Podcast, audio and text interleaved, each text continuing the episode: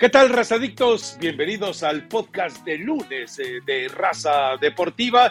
Bastante para platicar, es decir, por un lado sigue el misterio, el suspenso con relación a quién va a ser el técnico de la selección mexicana. Supuestamente esta semana ya debe acabarse todo ese misterio. Recuerde que México tiene dos partidos en marzo ante dos potencias de la CONCACAF, Surinam y Jamaica. Y por otro lado, bueno, estaremos revisando el torneo mexicano, la jornada 5 que trae de todo un poco, pero que por supuesto ya eh, recolectó la segunda víctima, que bueno, punto, sigue sin explicarse desde que apareció con Puebla. ¿Qué demonios hace el tal Baliño dirigiendo en el fútbol mexicano?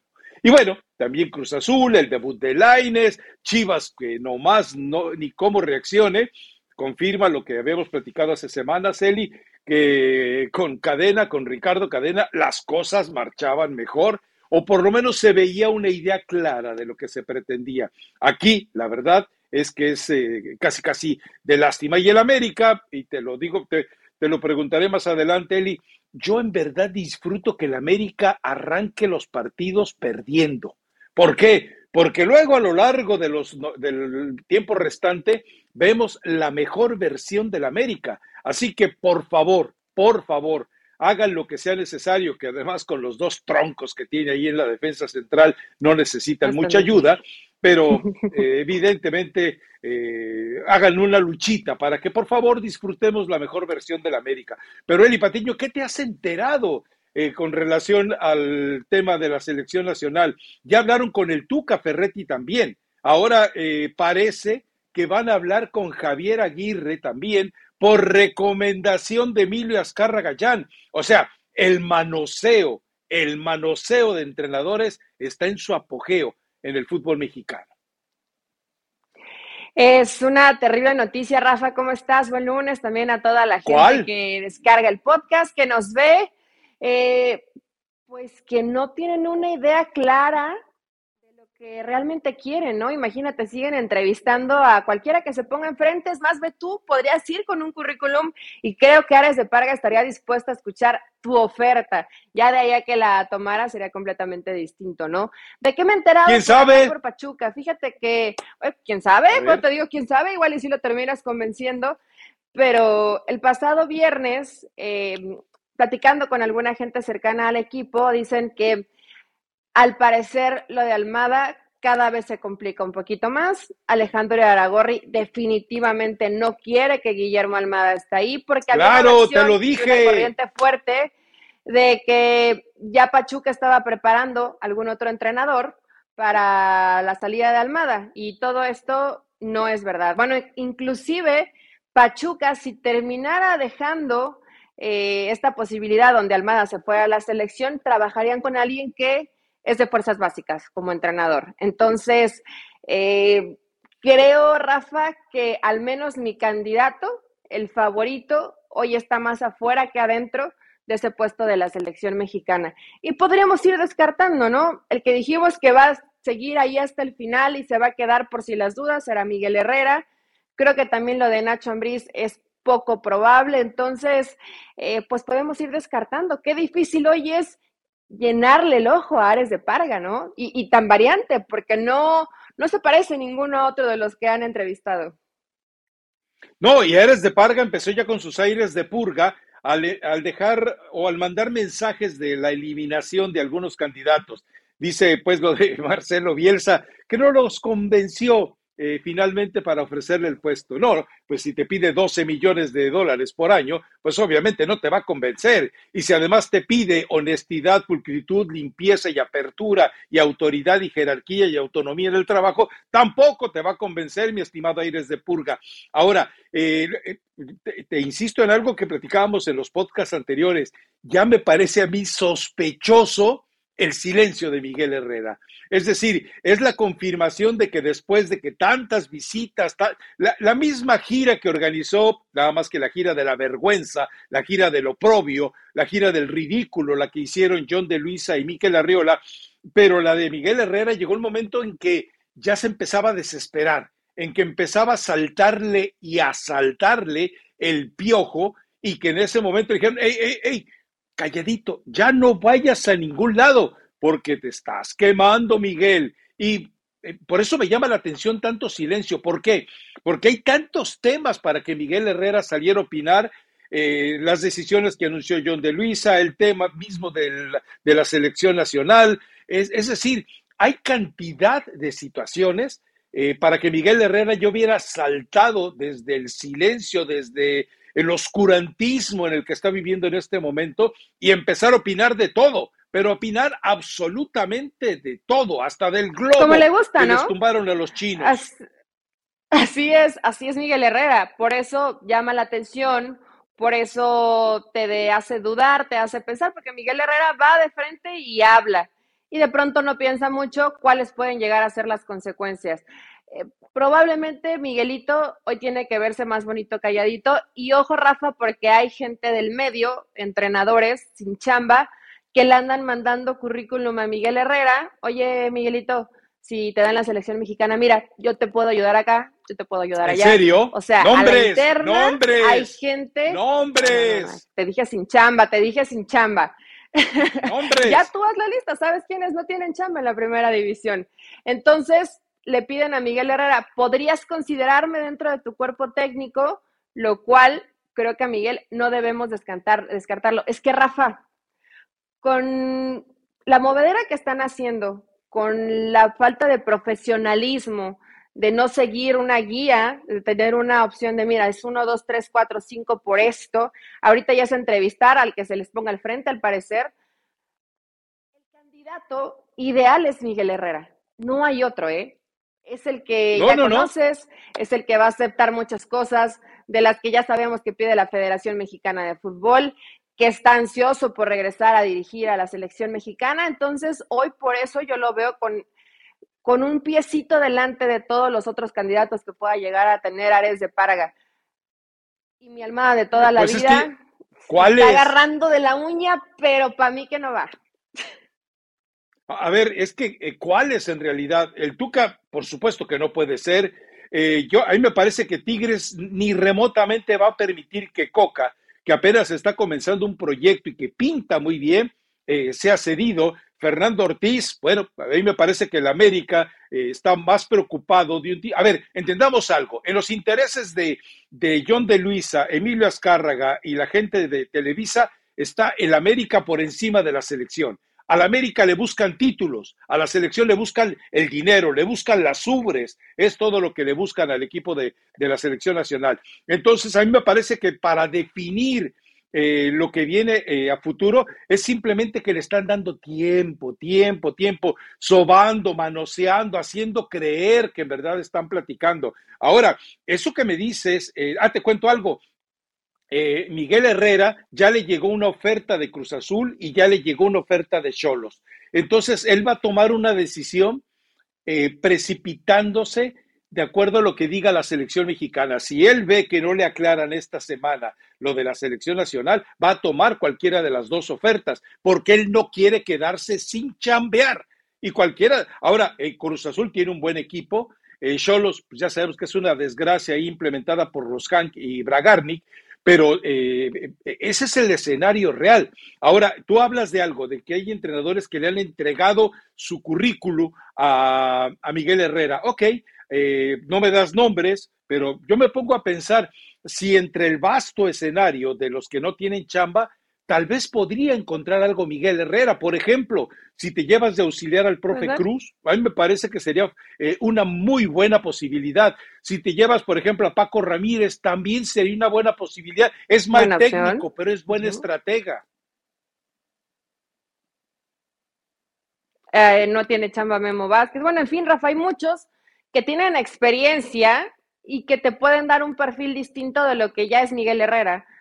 Eh, porque Miguel tiene una idea ya muy clara, tiene además su cuerpo técnico, que ya lo conocemos, que algunos son parte de su familia, pero si llega alguien más que te suma algo distinto, que te da una postura distinta, pues siempre sumará. Podría ser el Dream Team que tanto has hablado, que esté tal, que esté tal, que se vayan uniendo diferentes cabecitas que piensen mejor de lo que hace solamente una.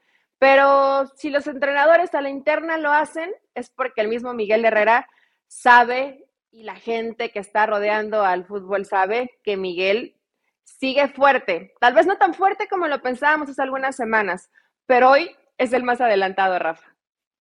Sí, sí, y, entiendo lo de Iraragorri. Es decir, él tiene desconfianza de lo que te había platicado hace meses y tú te negabas a aceptar eh, que Iraragorri no quiere un caballo de Troya dentro de la selección y tener a Almada, porque Almada, recordemos, salió bronqueado con Iraragorri. Eh, y que eh, con Jesús Martínez ha encontrado la, felicidad, le aumentó el sueldo, el lugar donde vive es eh, maravilloso, los bonos que le da por rendimiento son espléndidos y con Iraragorri lo tenía prácticamente a, mendrugos de pan y agua, entre comillas. Entonces, a mí me parece que por ahí ya, ya se arruinó la situación y todo, todos los demás ya no existen, ¿eh? Digo, nos queda claro, creo que en eso coincidimos, que todos los demás ya no existen. Ahora, me decían algo, eh, que Nacho Ambriz estaría en condiciones de ir como auxiliar de quien fuera.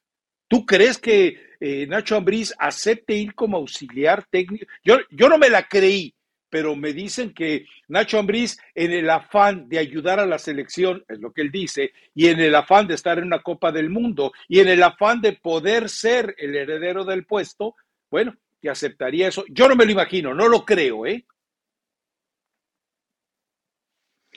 No lo creo, Rafa. Mira, de este tema estaba hablando con algunas personas que conocen un poco más a Nacho Ambriz y a mí no me parece que sea un tipo agachadón o que acepte lo que, quiere, lo que sea, eh, o que le guste ser segundón. Hay que ver de qué manera se lo pinta, ¿no? Mira, tú también vas a tener jerarquía, vas a tener decisiones. Al final, por supuesto, el entrenador va a ser el, el que toma la última palabra, pero eh, hay una posibilidad importante para que puedas explotar todo lo que te gusta y todo lo que sabes. Yo creo que Nacho no es así, coincido contigo, pero el grupo muy cercano en algún momento al trabajo de Nacho, dicen que sí estaría dispuesto a. Y eso me llamó la atención. Yo no veo a Nacho con ese perfil, ¿eh? Ni siquiera lo Yo veo tampoco. Que, lo, que lo acepte, pero, eh, pero gente que ha estado muy de cerca dice que sí. Yo no conozco tanto a Nacho, por eso, desde lo que veo de lejos, digo que Nacho no aceptaría. Los que han estado de cerca dicen que sí.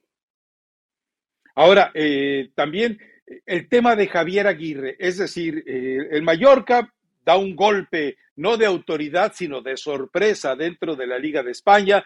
El Real Madrid es la víctima y de repente ahora eh, resulta que a Ares de Parga se le ocurre, vamos haciendo una reunión por Zoom con, con Javier Aguirre, vamos añadiéndolo a la lista. A ver, eh, Javier Aguirre ha estado en dos ocasiones. Las dos ocasiones que él llegó a la selección nacional, hubo eh, voces de autoridad de por medio. Le habló primero Emilio Azcarra Gallán y le dijo, te necesitamos. Y después le habló en sus momentos los presidentes de la República Mexicana. Le dijeron, Vasco, te necesitamos. Y ahí llegó Javier Aguirre a salvar una situación de clasificación. Acá no hay clasificación, acá hay un pase directo a la Copa del Mundo.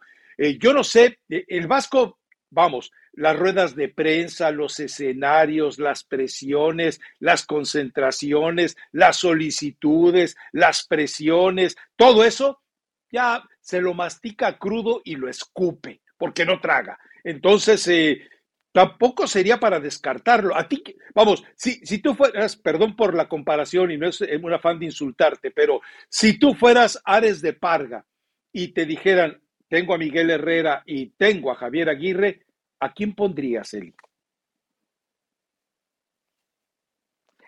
Pondría a los dos, Rafa. Pondría a oh. Javier Aguirre como el entrenador y a, y a, Miguel Herrera como auxiliar. Sabemos que esto pues no, no va a pasar. Elegir a uno iría por Javier Aguirre, pero yo creo que Javier Aguirre, sé que él no traga, que él mastica y escupe, pero salió asqueado, salió fastidiado, salió ya no con las ganas de continuar dentro de ese tipo de proyectos. Y lo vimos recientemente, Rafa, con Monterrey. Inclusive vemos una conferencia de Javier en México y no es ni la mitad de simpático de lo que es en España. Entonces, yo creo que Miguel eh, Herrera, por eso lo vemos como el candidato ideal, porque él ha venadeado ese puesto desde que salió, desde que salió, sigue pensando en regresar Y el Vasco, yo creo que sus intereses no sería regresar con la selección mexicana. Yo elegiría al Vasco. Bueno, ahí está. Eh, eh, ahora, también entendamos que hay un personaje que repelería la llegada del Vasco, porque si, Jesús Martínez toma el teléfono y le dice al Vasco, hey, te necesito, va a llegar y e Iraragorre si se entera, le va a brincar, pero de inmediato para oponerse. Es decir, Iraragorri está dispuesto a que llegue el candidato natural de Emilio, porque además no le queda de otra, pero nunca permitirá que eh, Jesús Martínez tenga injerencia en el tema. Y bueno, pues hay, hay motivos, hay antecedentes, hay historia entre ellos y detalles de ellos como para entender que se presente esa situación, ¿no? Pero bueno, dejemos aquí lo del técnico, a menos que tengas algo que agregar, si no, vámonos metiendo a la jornada 5 del Campeonato Mexicano, Eli, eh, porque pues el Potro Gutiérrez, todo parece indicar que está de verdad ahora sí en la cuerda floja. El resultado contra Tigres y volver a lo mismo. Ahora sí que, como diría Shakira, el potro pidió Rolex y le mandaron puros Casios y de, y de dudosa procedencia, ¿eh? Y por otro lado, bueno, la directiva queda claro que se comporta como Piqué. Claramente, pues le quiere llevar pura chía cuando le debería de llevar proteína al equipo, ¿no?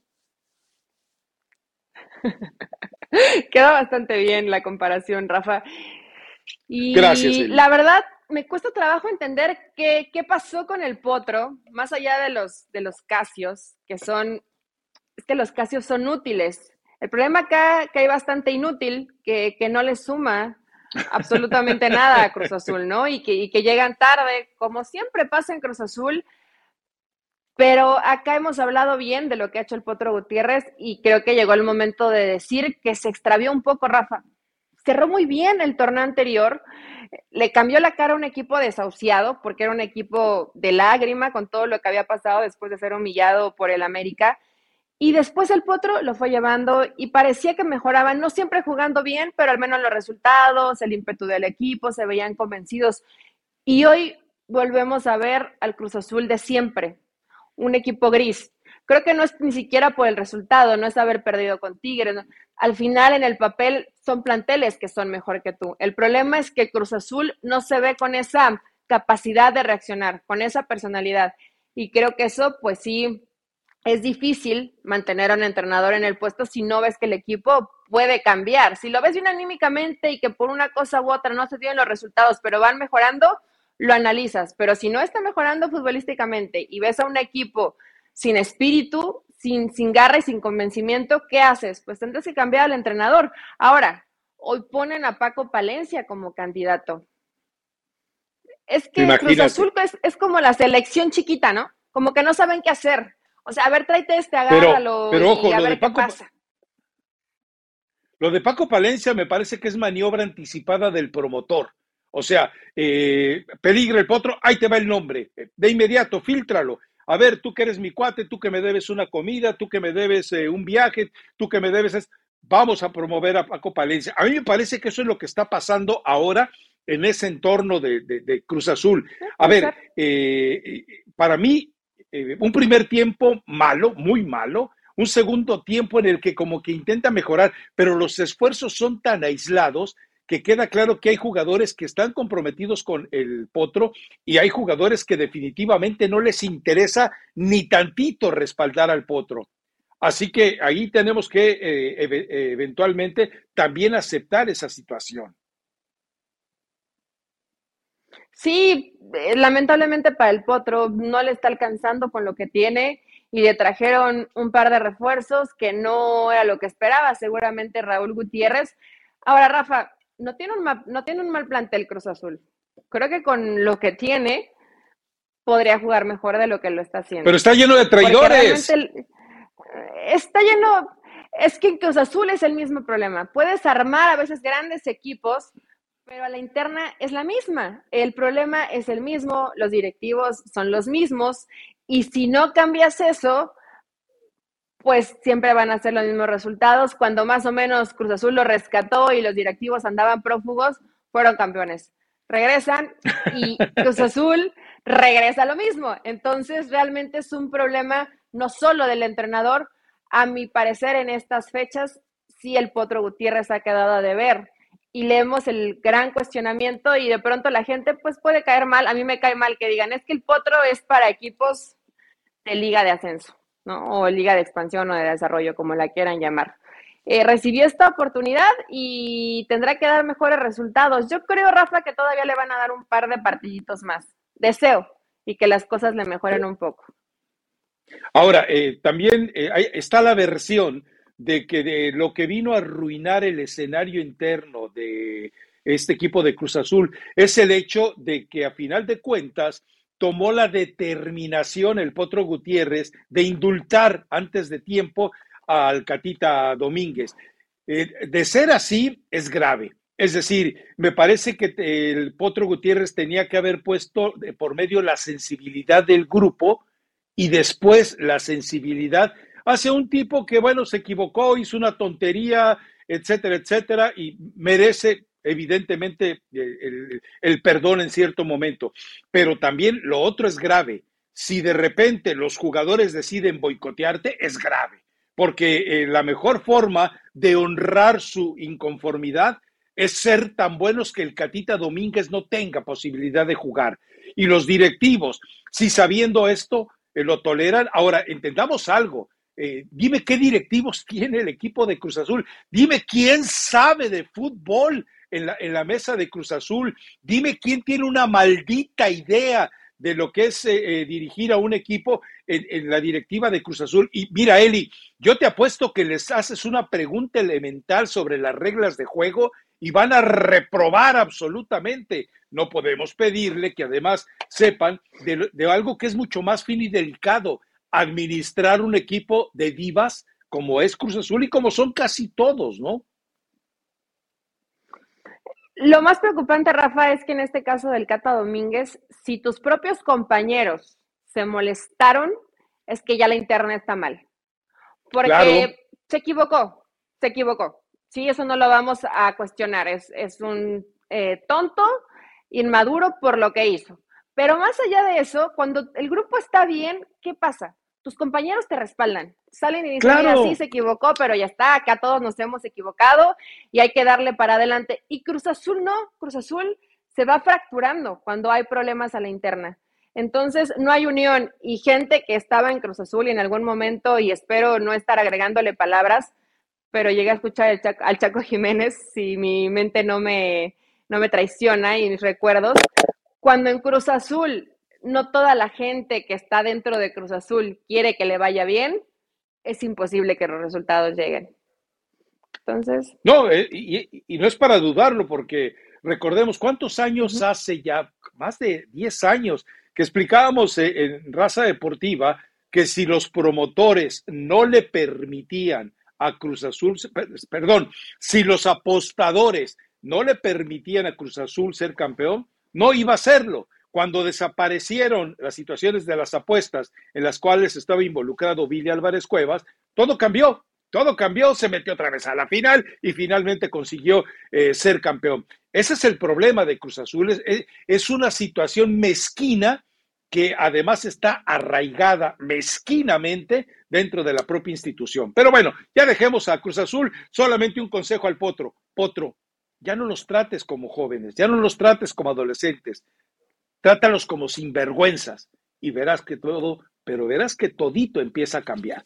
Ven, lo del América, ¿estás de acuerdo conmigo o no? ¿Estás de acuerdo conmigo en que lo mejor que le puede pasar a quienes disfrutamos del fútbol es que al América le, tienda, le, tundan 1-0 desde el primer minuto de juego y venga para que se eh, saboree lo que viene por delante? Lo de fue un partido muy bueno el partido contra Santos, ¿no?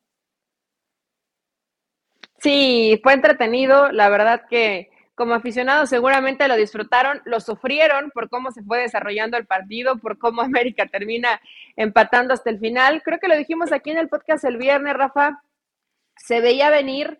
Ahora América con esta base de decir, mira, cuando hemos enfrentado a rivales más complejos, como lo fue Toluca, como lo es Santos, un empate, ok, pero América reacciona y tiene esa capacidad de estamos abajo y todo el equipo se une y ves que entra algún cambio y te resuelve, bueno, hasta Roger Martínez entra y te puede llegar a resolver un partido, más allá que la barrera se abre, ¿no? Pero me refiero, todos entran con el convencimiento de tenemos la calidad y la capacidad y la credibilidad para darle la vuelta a un mal resultado y eso es América que le gusta reaccionar, Rafa. De pronto América cuando se siente tranquilo, cómodo, aburre o lo ves aletargado y dices, bueno, reaccionen. Pero cuando empieza a sufrir, como que les llega esa adrenalina y realmente los ves eh, con ese buen trabajo que ha hecho Tan Ortiz y jugadores además con un muy buen nivel individual en este momento, ¿no? Hay que ver qué pasa con lo de Cendejas. Eh, Henry sigue rindiendo a un nivel extraordinario y los que de los que echa mano el Tan Ortiz, pues realmente mientras le funcionen, a lo mejor no son extraordinarios, pero entran y te pueden llegar a resolver partidos. Caso específico, Roger Martínez. Y espero, Elizabeth Patiño, que después de haberte advertido desde que llegó eh, Néstor Araujo de que era la gran mentira de contratación, ahora ya finalmente lo entiendas y me des la razón. A ver, en los dos goles, ¿qué es lo que pasa? En uno de ellos no está marcando a nadie. Es decir, no, no sigue la jugada, no, no recuerda que a final de cuentas su posición es dentro del área y no salir falsamente a hacer trabajos de medio de contención. Y en el segundo gol es prácticamente lo mismo. Cierto, ¿quiénes aparecen como culpables? Cáceres y Lara son los que terminan siendo como víctimas, pero en el caso de Lara, él termina ocupando un sitio que debería de estar cubriendo Araujo porque tienes a tres mediocampistas que te hacen un trabajo de recuperación. Pero bueno, ese es el gran problema que tiene el Tan Ortiz. Si América no es campeón, es por la negligencia que mostró su directiva en buscar a un buen defensa central que solucione todos estos problemas. A ver, mi directora técnica, escúcheme. ¿Tú te atreverías a hacer esto? Sí, a ver. con línea de cinco colocar a Pedro Aquino detrás de todos ellos y mantener el resto de tu formación, el problema es que vas a tener que prescindir de un hombre de ataque. A mí, Cabecita Rodríguez, me sigue debiendo, ¿eh? Sí, no, no termina por convencer, pero al final es un, jugador que sí te suma, Rafa, y que está trabajando para el equipo y que lo veo con esas ganas de que las cosas mejoren porque la realidad es que hoy Cabecita Rodríguez ha sido una mala contratación para América, ¿eh? ojo con lo que no está resultando como para lo que lo contrataron, entonces tiene que dar otro tipo de resultados. A mí me llama la atención que Araujo puede ser bueno o malo, pero ya tienes un recorrido importante en primera división. Tú no te, a ti no te puedes sacar el delantero porque terminas dejando un hueco totalmente atrás a la espalda y ahí te lo, y ahí te van a matar. Y no es eh, y no es, Rafa, que seas bueno o malo, es inteligencia, ubicación nada más. No salgas, espérate y que alguien de medio campo salga a cubrirlo. O sea, ya le dijiste bruto. Araujo se, se pierde, se, se vuelve loco, lo tendrá que analizar tal vez Etán Ortiz y no pensar o darlo por hecho de que ya lo sabe, sino recordarle, mira, tírate unos metritos para atrás, no tienes a qué salir, no salgas. Cualquiera de tus compañeros va a llegar a cubrir esa zona. Creo que tendría que entenderlo Araujo y si América defiende como ha defendido después de cuatro fechas, olvida lo que va a ser campeón del fútbol mexicano, ¿eh, Rafa? No lo va a hacer. O lo corrige eh, Tano, o pone otros eh, jugadores. a, a ver, yo lo que creo es que puedes llegar a elegir algo que no va con la filosofía del Tan Ortiz, pero sí va con la filosofía del América, tratar de resolver los partidos a, lo salvaje. Es decir, ok, voy a, voy a empatar 3-3, voy a ganar 4-3, voy a ganar 5-4, porque capacidad la tiene, vamos, tuvo suficientes posibilidades de gol como para haber eh, cambiado la historia. Eh, es decir, América se enriquece en la generación de fútbol cuando le están maltratando en el marcador. Eh, pero, pero no sé si el Tan Ortiz se atreva a jugar con fuego, sobre todo porque en la liguilla va a tener que, y como ya sabemos que se debe de jugar, ser muchísimo más sólido atrás. El problema es que dime, ¿de dónde? O sea, eh, eh, vamos, un gularte le hubiera sentado de maravilla a este equipo del América. Tenías que ir a buscar un buen jugador. Eh, no troncos como el Funes Mori que llevó Cruz Azul, sino ir a buscar un defensa central responsable, ¿no? Tiene alternativas el Tan Ortiz, esa posición que hablabas, aunque yo no creo que cambie a línea de cinco, porque no, no, no, no. No, el que, el que lo hacía era Solari, ¿no? Y que fue un desastre. Y el Tano lo ha hecho también. Bueno, hasta, hasta Mazatlán lo, lo, masacró. Ok, el Tano, el Tano también lo ha hecho, no me acuerdo, entonces supongo que no lo ha hecho, que no lo ha hecho muy seguido. No. Pero podrías jugar un 4-1, 4-1, Rafa, un rombo.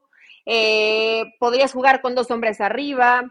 Eh, obviamente con ese falso 9 o como 10 lo puede llegar a ser Diego Valdés. Vaya, hay alternativas y que aquí, ¿no? Pues sea tu, tu motorcito, el jugador que se meta entre los centrales, que salga a cubrir esa zona eh, y que te ayude, porque además no es, eh, no es Araujo, pero tampoco es Cáceres, ¿eh? No. ¿O a quién rescatas? ¿A quién rescatas? ¿A quién rescatas en la defensa del América? E Israel Reyes también quedó como, eh, como en deuda, ¿no? Es decir, eh, por más esfuerzos que han hecho, no han tenido, no han sido capaces de acertar en eso. Pero bueno, a ver, eh, Elizabeth Patiño, bueno, de Santos, ¿eh? Santos, felicitar lo que está haciendo Fentanes. Ahí está. Fentanes, volvemos a lo mismo. creo que se medio molestó el Chelis, pero Fentanes está demostrando que él era gran parte de las neuronas de aquel Puebla del Chelis que tanto nos, nos agradó y maravilló, eh, eh, y que ahora que ya encontró la capacidad de, muñeca, de autoridad, de, imposición, de jerarquía, está, está demostrando toda la capacidad que tiene y es agradable. O sea, es agradable porque le hurtan jugadores, le han quitado a dos que eran indispensables, aparentemente como Gorriarán y Valdés, y el equipo sigue funcionando, además eligiendo buenos jugadores eh, para llegar, ¿no?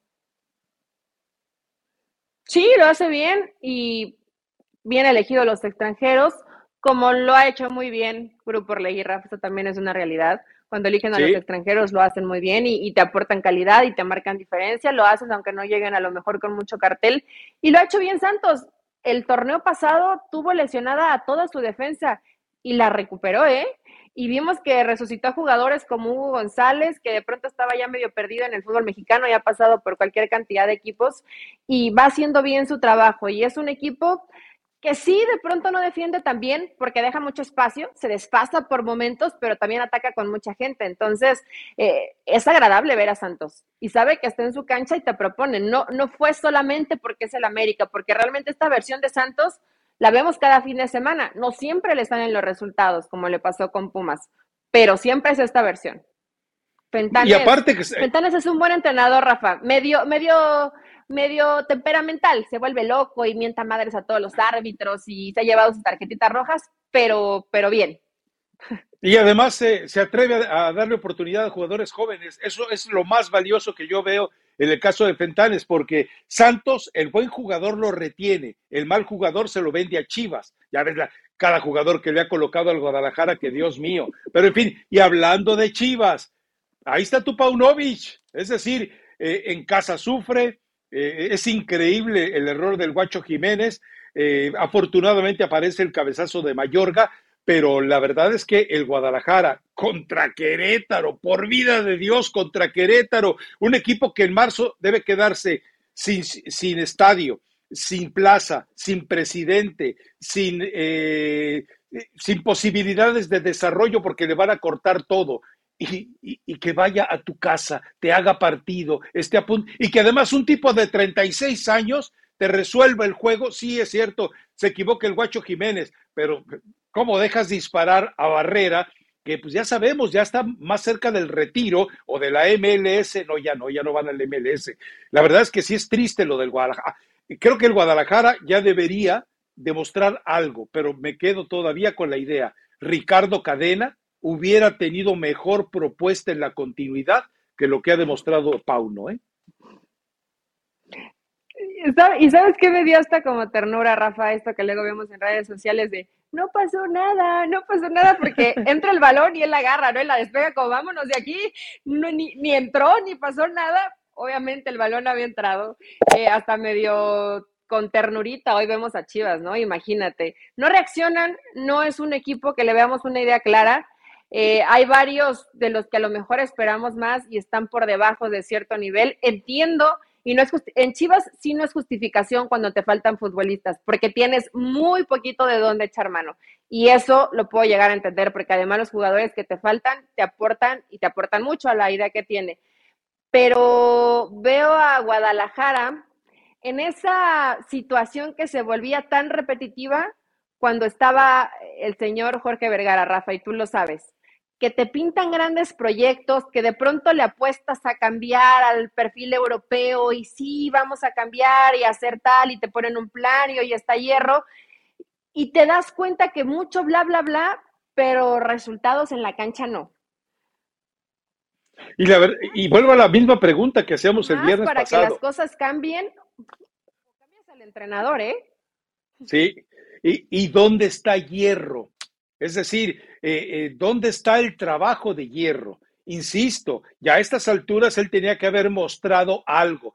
Algo tan simple, si quieres, para taparle el ojo al macho. Aquí tenemos la futura generación de buscadores de talentos del Guadalajara. Los capacitamos bajo el estilo del Real Madrid para ir a, buscar jugadores. Nada, o sea, no vemos nada tangible por parte de Hierro. Yo no sé si la verdad eh, eh, eh, encontró la manera, como marrero en San Luis, de pachangueársela en Guadalajara él, ¿no? Pues mira, Rafa, yo no sé si pachanguea, pero sí es una falta de seriedad. Una que el trabajo se nota. Cuando tu trabajo se nota, no tienes que hablar ni salir en todas las redes sociales a decir estoy haciendo se notaría, ¿no? Y ya nos hubiéramos enterado y ya lo veríamos en cancha y se reflejaría en la gente de Guadalajara. Porque aunque es poco tiempo, ves nuevas caras y hablas con Pauno y sabes qué, Pauno, si no, si no te está dando la gente que tenemos, tienes que darle continuidad a tres futbolistas. Te estoy diciendo tres, ¿eh? no mucho más. Y estos, dales minutos porque son los futuros prospectos para Guadalajara y tienen talento y a lo mejor no vamos a ganar el partido, pero la base de trabajo va a ser así. Y de pronto no, Chivas se vuelve loco, hace cambios que de pronto no entendemos, ves a jugadores como Ríos que no tendrían que estar, eh, que no... Eh, entonces dices, bueno, ¿qué pasa con Guadalajara? No hay, no hay una reacción, no hay una respuesta y no, y no tenemos que ligarlo completamente con el tiempo, porque a lo mejor pasa un año y comenzamos a verlo, pero no está esa base de trabajo que digas, mira, llegó Hierro y ves a tres futbolistas cada fin de semana y les da 10 minutos para uno, pero no importa, entran y comienzan a foguearse en primera división. No, hay, no pasa nada. En Chivas, Rafa, no pasa nada. Así es, así es. Y, y, triste, insisto, que un equipo como Querétaro, que está al borde del precipicio, que solo falta el empujoncito, aunque no me extrañaría que John de Luis y Miquel Arriola decidieran bueno, es que sí quedamos que en marzo lo vendían, pero vamos a darle una nueva oportunidad. Digo, recuerda que el partido. Va a ser en 2024. el equipo, el partido con Cruz Azul eh, eh, eh, permiten que lo aplacen para que vaya gente. La, la, gente de que, bueno, el aficionado al fútbol de Querétaro, no en Querétaro, la verdad es que no debería de volver a pisar un estadio de fútbol. Pero bueno, a ver, Eli, hablamos de Cruz Azul, pero no hablamos de Tigres y no hablamos de Laines, que sé que el americanismo, los, eh, los antiamericanistas, van a estar interesados en una eh, semblanza de lo que fue Laines. Hizo un jugador, la verdad es que hizo una jugada espectacular. Yo no sé dónde aprendió o si fue chiripazo en la forma de pespuntear la pelota, que de repente se quita dos y se coloca en condición de gol. Al final falla el, disparo. Estoy de acuerdo, Jesús Corona para eso estaba ahí. Pero eh, la verdad, lo, lo, poquito que le vimos de Laines es agradable. O sea, se ve que el muchacho mantiene intacto esa eh, voluble condición y, egoísta condición de jugador ofensivo. A, ver cómo lo termina llevando Diego Coca yo creo que eh, Laines es un buen jugador, Rafa, pero ha tenido esta situación de que no ha encontrado quien lo encamine o que tenga la paciencia para hacerlo de mira, Laines, está maravilloso y qué bueno que entres y regates y hagas la bicicleta y te quites a tres o cuatro jugadores, etcétera. Pero si en esos intentos comienzas a perder balones que te generan jugadas en contra con peligro de gol, Diego Coca, yo espero que tenga la sabiduría, la paciencia, la inteligencia para decirle a Inés, tienes que corregirlo, porque un jugador que tiene talento, pero que es poco inteligente para decidir, no termina nunca por ser eh, lo que esperamos, Rafa. Puede ser el caso de Diego Laines, que espero que no suceda. Si Laines pule esos detalles, porque además sigue siendo muy joven, tiene tiempo para hacerlo, en verdad seguramente va a regresar a, Europa, tiene el pasaporte eh, comunitario y va a tener una posibilidad. Si se queda en te hago tres regatitos y entro y soy intempestivo y eléctrico y medio trato de cambiar la historia, va a ser un jugador ahí que a lo mejor te va a servir de vez en cuando de cambio, te jugará un partido a lo mejor de inicio, pero no es el futbolista determinante. Y Laines tiene las condiciones técnicas para ser un jugador determinante. Sí, va a terminar en la MLS, definitivamente. Si no, termina, eh, empieza por pulir todos esos detalles. Espero que eh, eventualmente Coca, que recordemos, le gusta trabajar con jugadores jóvenes, lo hizo bien en el Atlas, termine por pulirle mentalmente. Es que Laines no es que sea tonto o listo jugando al fútbol. Eh, lo de Laines es intuición, es, es reacción, es, es, instinto. O sea, el tipo no tiene tiempo para pensar tiene que aprender a encauzar los momentos de fútbol que, le fluyen a la chispa en ese momento. Ahora, eh, no sé si estés de acuerdo conmigo, pero yo eh, vi muchos detalles en ese partido. A partir del regreso de Laines o de la entrada de Laines, volví a ver el juego y la cantidad de movimientos y de reacomodos que tiene que hacer eh, Coca con el resto de los jugadores para que pueda estar Laines en la cancha es una locura. Es una locura porque de repente tienes que hacer reacomodo de tres o cuatro jugadores para permitir que Laines esté en la cancha. Me parece fantástico, pero me da la impresión de que el debut de Laines fue una recomendación muy fuerte por parte de los dos Mauricios, Culebro y Donner, que le dijeron, bueno, pues ya, ya, ya pagamos un montón de lana, necesitamos que este chamaquito empiece a vender camisetas, ¿no? Y además es un chavo carismático, Rafa. Seguro, y en Monterrey eh, te va a vender camisas o ya te las debe estar vendiendo, seguro. Eh, a lo mejor algunos pensaban que venía con ese desánimo, que sí le debe haber pegado, ya lo dijo él, me pegó mucho el no estar en esa lista de la selección mexicana, pero no lo ves eh, apocado, chiquito o escondido, no. Laine sigue con esa chispa y con esa explosividad que lo caracteriza y creo que eso es algo que debe gustar. Entró a perfil cambiado, terminó en su perfil pero hay jugadores que vale la pena hacerlo, ¿no? Que vale la pena cambiar todo, toda la estructura, todo el esquema, todo lo que trabajaste para que adapte esa pieza. Y tiene poco tiempo. Después Diego Coca tendrá esa posibilidad en la semana de irlo encajando, de irlo metiendo y que no tengas que hacer ya después tres modificaciones o cuatro, que con una encaja perfectamente esa pieza. Entonces, a Laines le va a ir bien, Rafa, y esperemos que Diego Coca sea el entrenador que de pronto te reivindica y te pule y te lleva otra vez a esos primeros lugares que creo que debe tener Diego Laines porque es un buen jugador. Totalmente de acuerdo. Bueno, eh, algo más que, es decir, podemos hablar del, empate entre Pumas y Atlas, pero ah, la verdad es que no creo que valga la pena. Y el resto, la verdad es que el resto de los partidos, bueno, Monterrey a lo mejor los dos goles de Ponchito, el Ponchito, eh, eh, eh, Bucetich lo mató el torneo pasado por darle prioridad a un Rodolfo Pizarro que ahora va a seguir vegetando en el Inter Miami. Pero Ponchito, desde que lo resucitó Javier Aguirre, estamos viendo al, al Ponchito que debió de haber llevado incluso a la selección el Tata Martino. Es decir, eh, va a llegar en plenitud, me parece, para lo que podría ser la próxima Copa del Mundo. Esperemos, es muy precipitado, pero sí es agradable de repente el, el hecho de cómo se manifiesta, pero rayados, otra vez con el arsenal ofensivo, cuando podías haber ganado por goliza, no puedes terminar sufriendo en un partido con ese 2 a 1 y lo de Nachito Ambriz que hacemos, ¿no?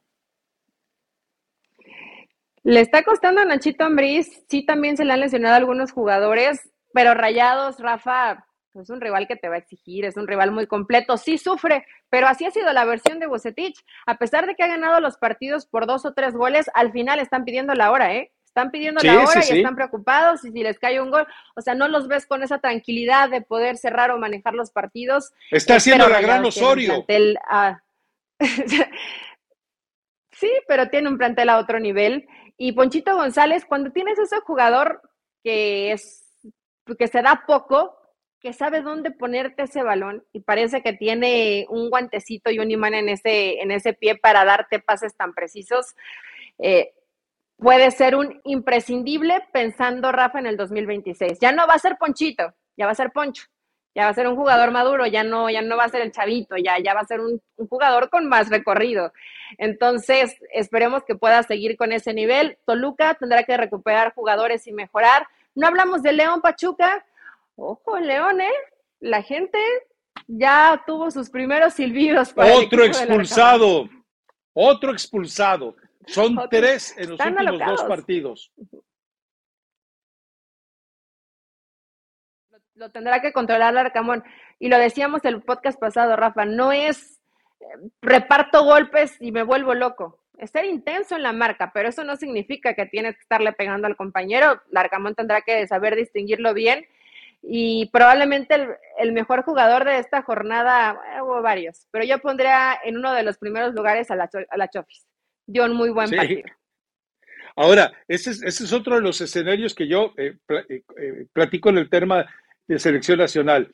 Miguel Herrera no fue capaz de rescatar al Gulit.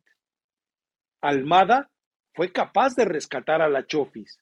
Entonces, ahí te queda el gran desafío de ¿quién es más determinante en manipular la cabecita de los jugadores desviaditos? O sea, hasta, hasta hoy, hoy, hoy, me parece más milagroso lo que ha hecho eh, Almada con la Chofis y que evidentemente Miguel, que tuvo el, el, magnífico escenario de una Copa del Mundo, no pudo sacudir al Gulit Peña. Ojo con eso. Y ahí ni modo que, que me digas que el Gulit andaba perdido en la concentración de la selección. Si no supiste eh, manejar la cabecita tierna, pispireta, desviada, frágil del gulit, ojo, eh, eh, es un es un elemento a tomar en cuenta lo que ha hecho Almada con la Chofis. Lo hizo bajar de peso, lo hizo responsabilizarse, lo, lo mete en la marca. Mucha gente dice, es que Almeida consiguió lo mismo con San José. Mentira, yo veía los partidos de San José, tuvo cuatro o cinco buenos juegos. Cuando le encontraron el modito y viendo su incapacidad de reacción por el exceso de peso, Desapareció la Chofis del San José, desapareció de terremotos, dejó de ser el terremoto de San José. Pero estoy de acuerdo contigo, qué bueno que la Chofis está de regreso. Sí, algunos dicen que con dos o tres kilos más ya no va a bajar. En verdad que tiene la dieta y los dobles entrenamientos, ya su cuerpecito es así, huesito ancho, eh, ni modo, pero eso, eso no le quita eh, la técnica que tiene. No es rápido, ¿no? Sabemos que no es tan veloz, pero él suple la velocidad con otro tipo de características. Es un tipo muy vivo. El, gol de Pachuca es un gran gol y la definición que hace. Entonces, Almada tiene esa capacidad. En su momento creo que también Almeida, Rafa, siempre hay entrenadores, no vamos a decir que fue de una sola, de un solo entrenador, ¿no? Que te pueden encaminar, que les preocupas y que se ocupan. Y hay otros que lo dejan pasar y eso que dices, Miguel Herrera lo mejor en su momento eh, con Gullit y con varios futbolistas más. Y es raro en Miguel porque creo que a él le gusta o le gustaba hacer ese tipo de trabajo con el jugador, ¿no? También trabajarlo de acá, pero lo dejó. Ahora, Almada parece el candidato ideal y tendríamos que regresar al tema con el que abrimos este podcast. Y Aragorri no lo quiere. ¿Mm? Nada más. Exacto, o sea, ahí, es un bloqueo total. Es decir, si Aragorri ya pintó su raya y levantó el muro y dice Almada no, no hay manera de llevarlo, no hay manera de, meterlo ahí. Pero en fin, bueno, eh, ¿algún otro tema que tengas por ahí, Eli Patiño? Nos vamos a tu recomendación musical. Hoy no vengo con ganas de educarte, porque el no haber escuchado nunca a Arjona y a Paquita, la del barrio, no, no, lo tuyo es imperdonable. Pero sabes qué, Rafa, sí la había escuchado, solo que no me acordaba.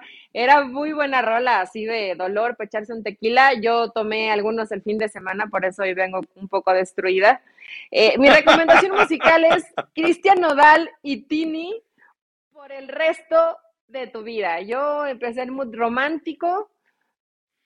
Quedar algunos entrenadores de la, eh, de la Liga Mexicana que hicieron un buen trabajo y seguiremos por el resto de la vida esperando quién será el entrenador para la selección.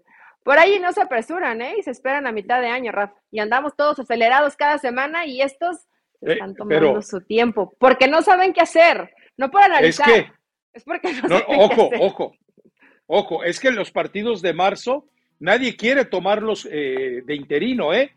El Jimmy ya les dijo que no, medio mundo ya les dijo que interino no va eh, a estos partidos de marzo. Ahora, una duda, eh, dices que Cristian Nodal y Pini. ¿Pini qué es? ¿Es un él o es una ella? No, Tini es ella, es la novia de Rodrigo de Paul.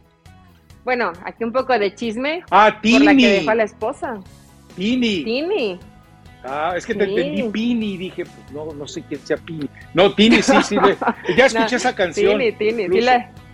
Sí, sí, sí. Ahora, eh, me, da la impresión que Cristian Nodal, desde que quedó tan golpeado por lo de Belinda, ya prácticamente trata de hacer dueto con medio mundo, porque Angélica, Ángel Aguilar lo mandó al diablo, eh, Belinda lo mandó al diablo. Entonces, como que anda viendo a ver dónde pega su chicle, pero se me hace que se va a quedar masticando nomás. Háblale. No, tiene novia, ya una novia así más, más rudona toda tatuada. Eh, ya ves, ya medio ruda. Ya ves que Nodal se tatuó la cara y se hizo cositas en la cara de figuritas y, algunas estrellitas y tal. Bueno, consiguió una novia que se parece a él, pero en versión mujer. Ni modo, es así, ¿no? No es Belinda, pero pues es lo que hay.